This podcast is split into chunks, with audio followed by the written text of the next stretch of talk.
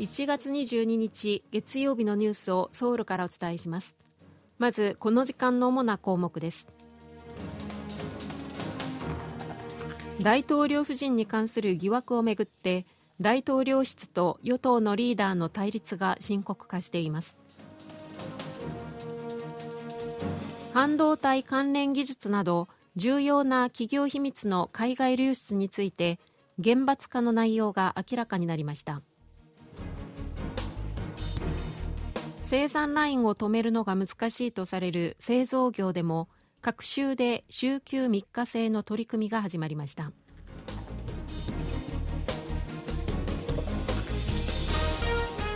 今日はこうしたニュースを中心にお伝えします。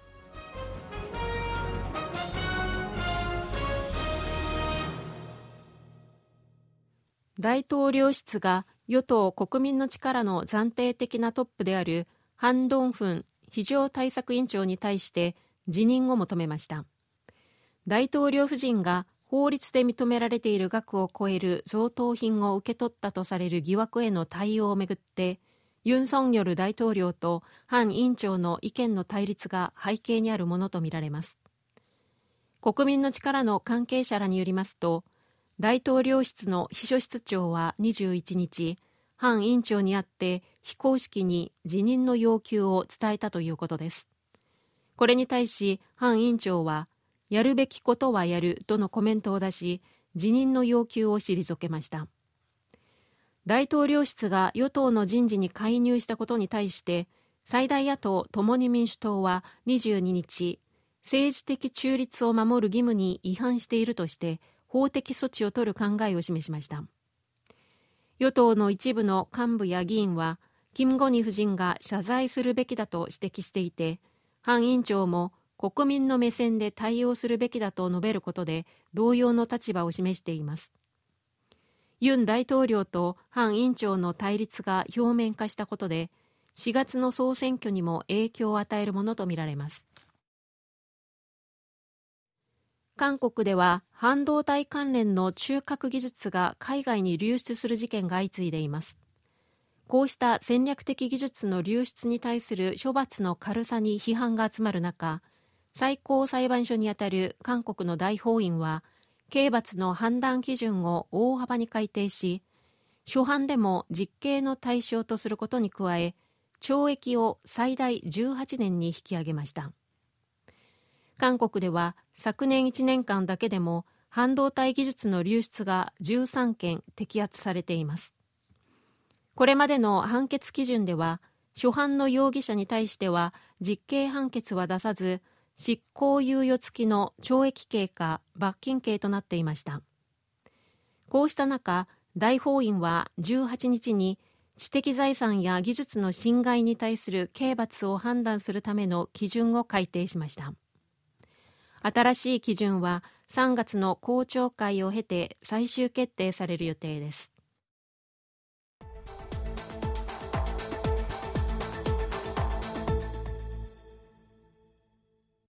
韓国の鉄鋼大手ポスコが国内の鉄鋼業界では初めて各州で週休3日制を導入しました。2週間の労働時間の合計が80時間を満たせば2週目の金曜日が休みとなります。IT 業界では週休3日制の導入が進んでいますが製造業では生産への影響を抑えるためには都度代わりとなる人材を見つけなければならないなど人材管理が導入のネックになっています。一方で製造業でもロボットや AI 人工知能の活用により生産性が向上していて働き方の変革を進める必要があると指摘する声が上がっています。韓国では従業員300人以上の大企業に勤めている人の数が去年初めて300万人を超えるとともに全体に占める割合も初めて10%を超えました。統計庁によりますと去年の大企業の社員数は合計308万7000人でおととしに比べて8万9000人増え統計を取り始めた2004年以降では初めて300万人を超えました。大企業の就業者数はコロナ禍を機に増加幅が拡大しました。顧客に直接サービスを提供する業種が多い中小企業がコロナ禍で苦戦したのに対して大企業はオンライン型の業種を中心に成長し就業者数が増えたものとみられます。一方今年は内需が低迷していることにより企業の規模を問わず大幅な就業者数の増加は見込めないものとみられています。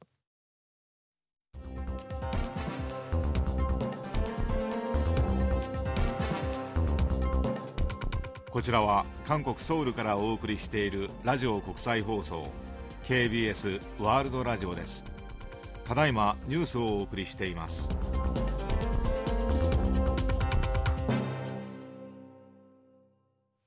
おととしソウルの繁華街イテウォンで150人以上が亡くなった転倒事故の責任をめぐり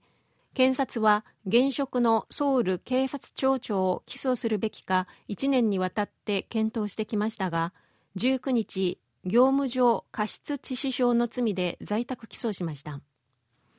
起訴されたのはソウル警察庁長のキム・グァンホ容疑者で検察によりますとキム容疑者は事件の当日多くの人がイテウォンを訪れることをあらかじめ認知していたにもかかわらず対策を講じず死傷者の拡大を招いたとしています。警察は去年1月にキム容疑者を業務上過失致死傷の疑いで検察に書類送検していますが起訴するべきかどうか検察の内部で意見が分かれたため検察は外部の専門家に意見を求めていました。今月15日に開かれた専門家の審議委員会では15人の委員のうち9人がキム容疑者の起訴に賛成し検察に起訴を勧告していました。北韓の外務省はロシアのプーチン大統領が北韓を早い時期に訪問する意向を表明したと発表しました。北韓の外務省はロシアのプーチン大統領が今月16日にモスクワで行われたチェ・ソニ外相との会談で北韓を早期に訪問する意向を示したと朝鮮中央テレビを通じて21日に発表しました。ロシアの大統領府も今月19日にプーチン大統領の訪朝に向けて外交チャンネルを通じて調整していると明らかにしています。ただ双方ともに具体的な時期は示していません。プーチン大統領の訪朝が実現すれば北韓とロシアの関係がさらに深まり韓半島情勢にも影響を及ぼすものとみられます。サッカーのアジアカップは20日カタールのドーハで1次リーグ E 組の第2戦が行われ韓国は今大会のダークホースとみられていたヨルダンに2対2で引き分け1勝1分けで25日の最終戦を迎えることになりました。韓国は勝ち点4でヨルダンと並びましたが特質点差でヨルダンを下回りグループ2位となっています。韓国は25日にマレーシアとの1次リーグ最終戦に臨みます。2018年のピョンチャン冬季オリンピックのスピードスケート女子500メートルでライバルとして金メダルを争ったイー・サンファさんと小平奈緒さんが韓国のカンヌンで再会しました。2018年のピョンチャン冬季オリンピックのスピードスケート女子500メートルでは小平奈緒選手が金メダルをイー・サンファ選手が銀メダルを獲得しています。2人はレース後に抱き合って互いの健闘をたたえ合い見る人に感動を与えました。韓国では若手アスリートが出場する冬季ユースオリンピックが19日からカンヌンなどで開催されていてイー・サンファさんと小平さんはカンヌンの会場を訪れメディアの取材に応じました。2人は若い選手たちには私たちのように善意の競争と友情の価値を学び多くの経験を積んでほしいと語りました。以上チョン・ジョンリンがお伝えしました。